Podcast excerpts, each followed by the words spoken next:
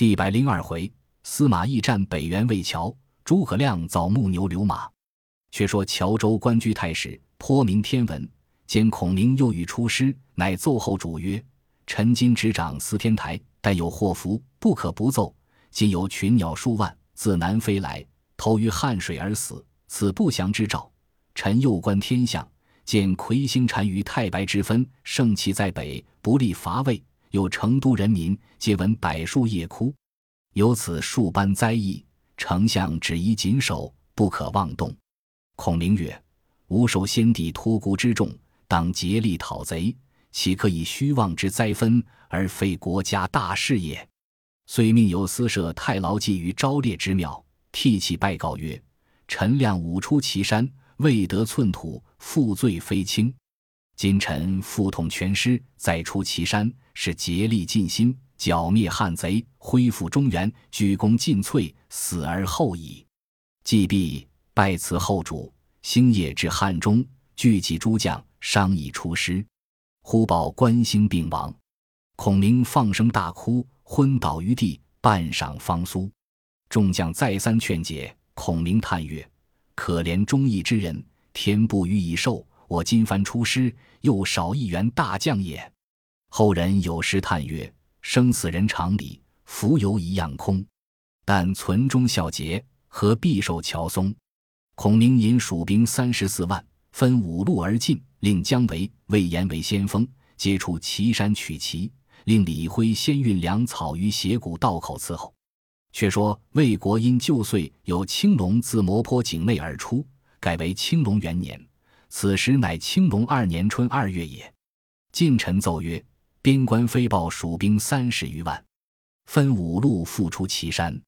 魏主曹睿大惊，急召司马懿至，谓曰：蜀人三年不曾入寇。今诸葛亮又出祁山，如之奈何？一奏曰：“臣夜观天象，见中原旺气正盛，魁星犯太白，不利于西川。今孔明自负才智，逆天而行，乃自取败亡也。臣托陛下洪福，当望破之。但愿保斯人同去。”睿曰：“卿保何人？”亦曰：“夏侯渊有四子，长名霸，字仲全。”四名威，字季权；三名惠，字志全；四名和，字义权。霸、威二人，弓马熟娴；惠、和二人，安之韬略。此四人常欲为父报仇。陈金宝夏侯霸、夏侯威为左右先锋，夏侯惠、夏侯和为行军司马，共赞军机，以退蜀兵。睿曰：“相者夏侯茂驸马为务军机，失陷了许多人马。”至今羞惭不悔。今此四人亦与茂同否？一曰：此四人非夏侯茂所可比也。睿乃从其请，即命司马懿为大都督，凡将士悉听量才委用，各处兵马皆听调遣。亦受命，辞朝出城。睿又以手诏赐以曰：青岛卫兵以坚壁固守，勿与交锋。蜀兵不得志，必诈退诱敌。轻慎勿追，待彼粮尽，必将自走。然后乘虚攻之，则取胜不难，亦免军马疲劳之苦。既莫善于此也。司马懿顿首受诏，即日到长安，聚集各处军马共四十万，皆来魏兵下寨。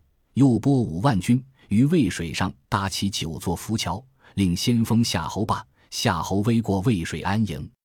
又于大营之后东原筑起一城。以防不虞，义正与众将商议间，忽报郭淮、孙礼来见。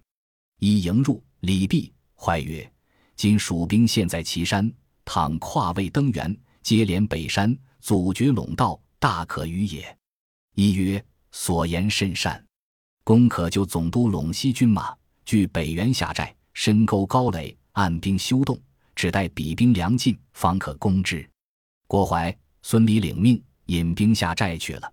却说孔明复出祁山，下五个大寨，按左、右、中、前、后，自斜谷直至剑阁，一连又下十四个大寨，分屯军马，以为九计。每日令人巡哨。忽报郭淮、孙礼领陇西之兵于北原下寨。孔明谓诸将曰：“魏兵于北原安营者，俱吾取此路，阻绝陇道也。吾今虚攻北原，却暗取魏兵，令人扎木筏百余只，尚在草靶，选冠蜀水手五千人驾之。我银夜只攻北原，司马懿必引兵来救。彼若少败，我把后军先渡过岸去，然后把前军下于筏中，休要上岸，顺水取浮桥，放火烧断，以攻其后。吾自引义军去取前营之门。若得渭水之南，则进兵不难矣。诸将遵令而行。早有荀少军飞报司马懿，懿唤诸将议曰：“孔明如此设施，其中有计，彼以取北原为名，顺水来烧浮桥，乱无后，却攻无前也。”即传令与夏侯霸。夏侯威曰：“若听得北原发喊，便提兵于渭水南山之中，待蜀兵至击之。”又令张虎、乐申。引二千弓弩手伏于渭水浮桥北岸，若蜀兵乘木筏顺水而来，可一齐射之，休令进桥。又传令郭淮、孙礼曰：“孔明来北原暗渡渭水，入新立之营，人马不多，可进伏于半路。若蜀兵于午后渡水，黄昏时分必来攻入。如诈败而走，蜀兵必追。汝等皆以弓弩射之，吾水陆并进。”若蜀兵大至，只看吾指挥而击之。各处下令已毕，又令二子司马师、司马昭引兵救应前营，亦自引义军救北原。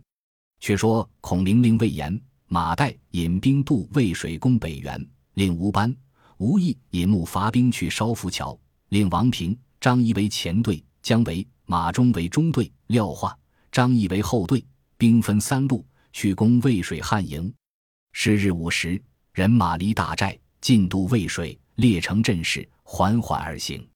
却说魏延、马岱将近北原，天色已昏，孙李少见，便弃营而走。魏延只有准备，急退军时，四下喊声大震，左有司马懿，右有郭淮，两路兵杀来。魏延、马岱奋力杀出，蜀兵多半落于水中，余众奔逃无路。幸得吴义兵杀来，救了败兵过岸拒住。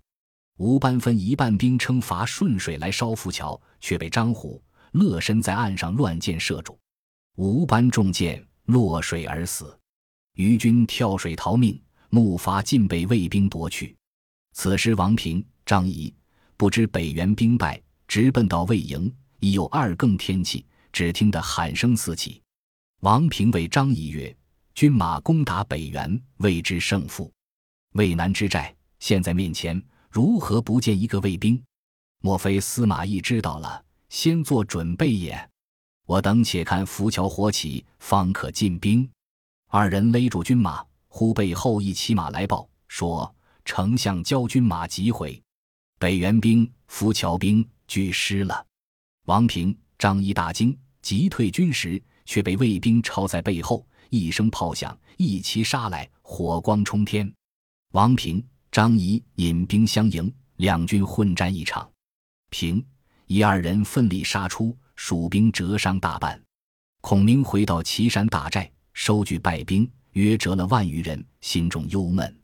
忽报费祎自成都来见丞相，孔明请入。费祎礼毕，孔明曰：“吾有一书，正与樊公去东吴投递。”不知肯去否？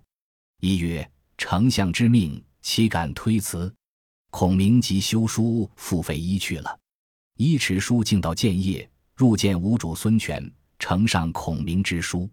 权差视之，书略曰：“汉室不幸，王纲失计，曹贼篡逆，蔓延及今。亮受昭烈皇帝寄托之重，敢不竭力尽忠？今大兵已会于岐山，狂寇将亡于渭水。”福望陛下念同盟之意，命将北征，共取中原，同分天下。书不尽言，万希圣听。全览毕，大喜，乃谓费祎曰：“朕久欲兴兵，未得会合孔明。今既有书到，即日朕自亲征，入据朝门，许为新城。再令陆逊、诸葛瑾等屯兵于江夏，绵口取襄阳，孙韶、张成等出兵广陵取淮阳等处。”三处一齐进军，共三十万，克日兴师。费祎拜谢曰：“诚如此，则中原不日自破矣。”权设宴款待费祎。饮宴间，权问曰：“丞相军前，用谁当先破敌？”一曰：“魏延为首。”权笑曰：“此人勇有余，而心不正。若以朝无孔明，必必为祸。孔明岂谓之也？”一曰：“陛下之言极当。臣今归去，即当以此言告孔明。”遂拜辞孙权，回到岐山，见了孔明。据言吴主起大兵三十万，御驾亲征，兵分三路而进。孔明又问曰：“吾主别有所言否？”费祎将论魏延之语告之。孔明叹曰：“真聪明之主也，吾非不知此人，未悉其勇，故用之耳。”一曰：“丞相早宜驱除。”孔明曰：“吾自有法。”以辞别孔明，自回成都。孔明正与诸将商议征进，忽报有魏将来投降。孔明欢入问之，答曰：“某乃魏国偏将军郑文也。今与秦朗统领人马，听司马懿调用，不料亦徇私偏向，加秦朗为前将军，而使文如草芥，因此不平，特来投降丞相，愿赐收录。”言未已，人报秦朗引兵在寨外，单落郑文交战。孔明曰：此人武艺比汝若何？郑文曰：“某当立斩之。”孔明曰：“如若先杀秦朗，无方不已。”郑文欣然上马出营，与秦朗交锋。孔明亲自出营视之，只见秦朗挺枪大骂曰：“反贼到我战马来此，可早早还我！”言讫，直取郑文。文拍马舞刀相迎，只一合，斩秦朗于马下。魏军各自逃走，郑文提首级入营。孔明回到帐中坐定，唤郑文至，勃然大怒，斥左右推出斩之。郑文曰：“小将无罪。”孔明曰：“吾相识秦朗，汝今斩者，并非秦朗，安敢欺我？”文拜告曰：“此时秦朗之弟秦明也。”孔明笑曰：“司马懿令汝来诈降。”于中取势，却如何瞒得我过？若不实说，必然斩汝。郑文只得速告，其实是诈降，气求免死。孔明曰：“汝既求生，可修书一封，教司马懿自来结营，吾便饶汝性命。若捉住司马懿，便是汝之功，还当重用。”郑文只得写了一书，呈与孔明。孔明令将郑文监下。樊建问曰：“丞相何以知此人诈降？”孔明曰：“司马懿不轻用人，若加秦朗为前将军，必武艺高强。今与郑文交马纸一合，便为文所杀，必不是秦朗也。以故知其诈。”众皆拜服。孔明选一蛇变军士，复而吩咐如此如此。军士领命，持书进来魏寨，求见司马懿。懿唤入。差书看毕，问曰：“汝何人也？”答曰：“某乃中原人，流落蜀中。正文与某同乡。今孔明因正文有功，用为先锋。正文特托某来献书，约于明日晚间举火为号，望其都督尽提大军前来劫寨。正文在内为应。”司马懿反复诘问，又将来书仔细检看，果然事实。即赐军士酒食，吩咐曰。本日二更为期，我自来劫寨。大事若成，必重用汝。军士拜别，回到本寨告知孔明。孔明仗剑不刚，倒住已毕，唤王平、张仪吩咐如此如此，又唤马忠、马岱吩咐如此如此，又唤魏延吩咐如此如此。孔明自引数十人坐于高山之上，指挥众军。却说司马懿见了正文之书。便欲引二子提大兵来劫蜀寨。长子司马师见曰：“父亲何故惧骗纸而侵入重地？倘有疏虞，如之奈何？不如令别将先去，父亲为后应可也。”亦从之，遂令秦朗引一万兵去劫蜀寨，亦自引兵接应。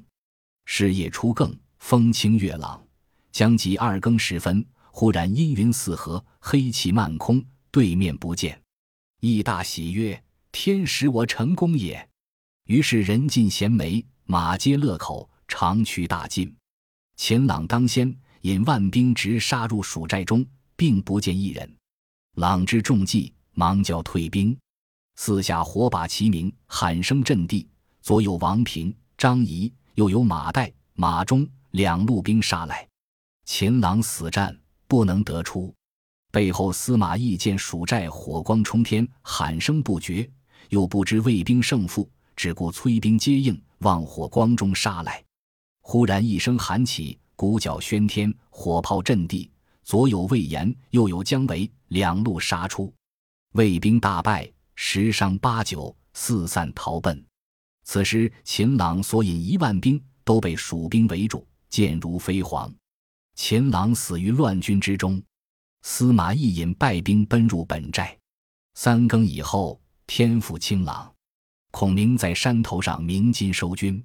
原来二更时阴云暗黑，乃孔明用遁甲之法。后收兵已了，天复清朗，乃孔明驱六丁六甲扫荡浮云也。当下孔明得胜回寨，命将郑文斩了，再一取渭南之策，每日令兵落战，魏军止不出营。孔明自乘小车来岐山前，渭水东西，踏看地理。忽到一谷口，见其形如葫芦之状，内中可容千余人。两山又合一谷，可容四五百人。背后两山环抱，只可通一人一骑。孔明看了，心中大喜，问向导官曰：“此处是何地名？”答曰：“此名上方谷，又号葫芦谷。”孔明回到帐中。唤毕将杜瑞、胡忠二人，附耳授以秘计，另唤及随军将作一千余人入葫芦谷中制造木牛、流马应用，又令马岱领五百兵守住谷口。孔明主马岱曰：“将作人等不许放出，外人不许放入。吾还不时自来点事，着司马懿之计只在此举，切不可走漏消息。”马岱受命而去。杜瑞等二人在谷中监督将作，依法制造。孔明每日往来指示。忽一日，长史杨仪入告曰：“及金两米皆在剑阁，人夫牛马搬运不便，如之奈何？”孔明笑曰：“吾以运谋多时也。前者所积木料，并西川收买下的大木，教人制造木牛流马，搬运两米，甚是便利。牛马皆不水时。”可以昼夜转运不绝也。众皆惊曰：“自古及今，未闻有木牛流马之事。不知丞相有何妙法，造此奇物？”孔明曰：“吾已令人依法制造，尚未完备。吾今先将造木牛流马之法，尺寸方圆、长短阔狭，开写明白，汝等视之。”众大喜。孔明即手书一纸，负众观看。众将环绕而视，造木牛之法云：方复取头，一脚四足，投入岭中，折着于腹。再多而行少，独行者数十里，群行者二十里。曲者为牛头，双者为牛角，横者为牛领，转者为牛足，复者为牛背，方者为牛腹，垂者为牛舌，曲者为牛肋，刻者为牛齿，立者为牛角，细者为牛样，射者为牛丘肘。牛仰双圆，人行六尺，牛行四步。每牛在食人所食一月之粮，人不大劳，牛不饮食。造流马之法云：肋长三尺五寸，广三寸，厚二寸二分，左右同。前轴孔分末，去头四寸，径中二寸。前角孔分末二寸，取前轴孔四寸五分，广一寸。前杠孔去前角孔分末二寸七分，孔长二寸，广一寸；后轴孔距前杠分末一尺五分，大小与前同；后角孔分末去后轴孔三寸五分，大小与前同；后杠孔去后角孔分末二寸七分，后再刻去后杠孔分末四寸五分；前杠长一尺八寸，广二寸，后一寸五分；后杠与等。板方囊二枚，厚八分，长二尺七寸，高一尺六寸五分，广一尺六寸，每枚寿米二斛三斗。从上杠孔区肋下七寸，前后同。上杠孔区下杠孔分末一尺三寸，孔长一寸五分，广七分，八孔同。前后四角广二寸，后一寸五分。形制如像，前长四寸，镜面四寸三分。孔径中三角杠，长二尺一寸，广一寸五分，后一寸四分，同杠耳。众将看了一遍。皆拜服曰：“丞相真神人也。”过了数日，木牛流马皆造完备，宛然如活者一般。上山下岭，各尽其便。众军见之，无不欣喜。孔明令右将军高翔引一千兵，驾着木牛流马，自剑阁直抵岐山大寨，往来搬运粮草，供给蜀兵之用。后人有诗赞曰：“见官险峻驱流马，斜谷崎岖驾木牛。”后世若能行此法，书将安得使人愁？却说司马懿正忧闷间，忽哨马报说，蜀兵用木牛流马转运粮草，人不大劳，牛马不食。懿大惊曰：“吾所以坚守不出者，未必粮草不能接济，欲待其自毙耳。今用此法，必为久远之计，不思退矣。如之奈何？”即唤张虎、乐申二人吩咐曰。汝二人各引五百军，从斜谷小路超出，待蜀兵驱过木牛流马，任他过境，一齐杀出，不可多抢，只抢三五匹便回。二人依令，各引五百军，扮作蜀兵，夜间偷过小路，伏在谷中，果见高翔引兵驱木牛流马而来，将此过境，两边一齐鼓噪杀出，蜀兵措手不及，弃下数匹。张虎、乐身欢喜，驱回本寨。司马懿看了，果然进退如活的一般，乃大喜曰：“汝会用此法，难道我不会用？”便令巧匠百余人当面拆开，吩咐依其尺寸长短厚薄之法，一样制造木牛流马。不消半月，造成二千余只，与孔明所造者一般法则，亦能奔走。遂令镇远将军岑威引一千军驱驾木牛流马，去陇西搬运粮草，往来不绝。魏营军饷无不欢喜。却说高翔回见孔明，说魏兵抢夺木牛流马各五六匹去了。孔明笑曰：“吾正要他抢去，我只费了几匹木牛流马，却不久便得军中许多资助也。”诸将问曰：“丞相何以知之？”孔明曰：“司马懿见了木牛流马，必然仿我法度一样制造。那时我又有计策。”数日后，人报卫兵也会造木牛流马，往陇西搬运粮草。孔明大喜曰：“不出吾之算也。”便唤王平吩咐曰：“如引一千兵，扮作魏人，星夜偷过北原，只说是巡粮军，竟到运粮之所，将护粮之人尽皆杀散，却去木牛流马而回，竟奔过北原来。此处必有卫兵追赶，汝便将木牛流马口内舌头扭转。”牛马就不能行动，汝等竟弃之而走。背后卫兵赶到，牵拽不动，扛抬不去。吾再有兵到，汝却回身，再将牛马舌扭过来，长驱大行。卫兵必疑为怪也。王平受计引兵而去。孔明又唤张仪吩咐曰：“如引五百军，都扮作六丁六甲神兵，鬼头兽身，用五彩涂面，装作种种怪异之状。”一手执绣旗，一手仗宝剑，身挂葫芦，内藏烟火之物，伏于山旁。待木牛流马到时，放起烟火，一齐拥出，驱牛马而行。魏人见之，必疑是神鬼，不敢来追赶。张仪受计引兵而去。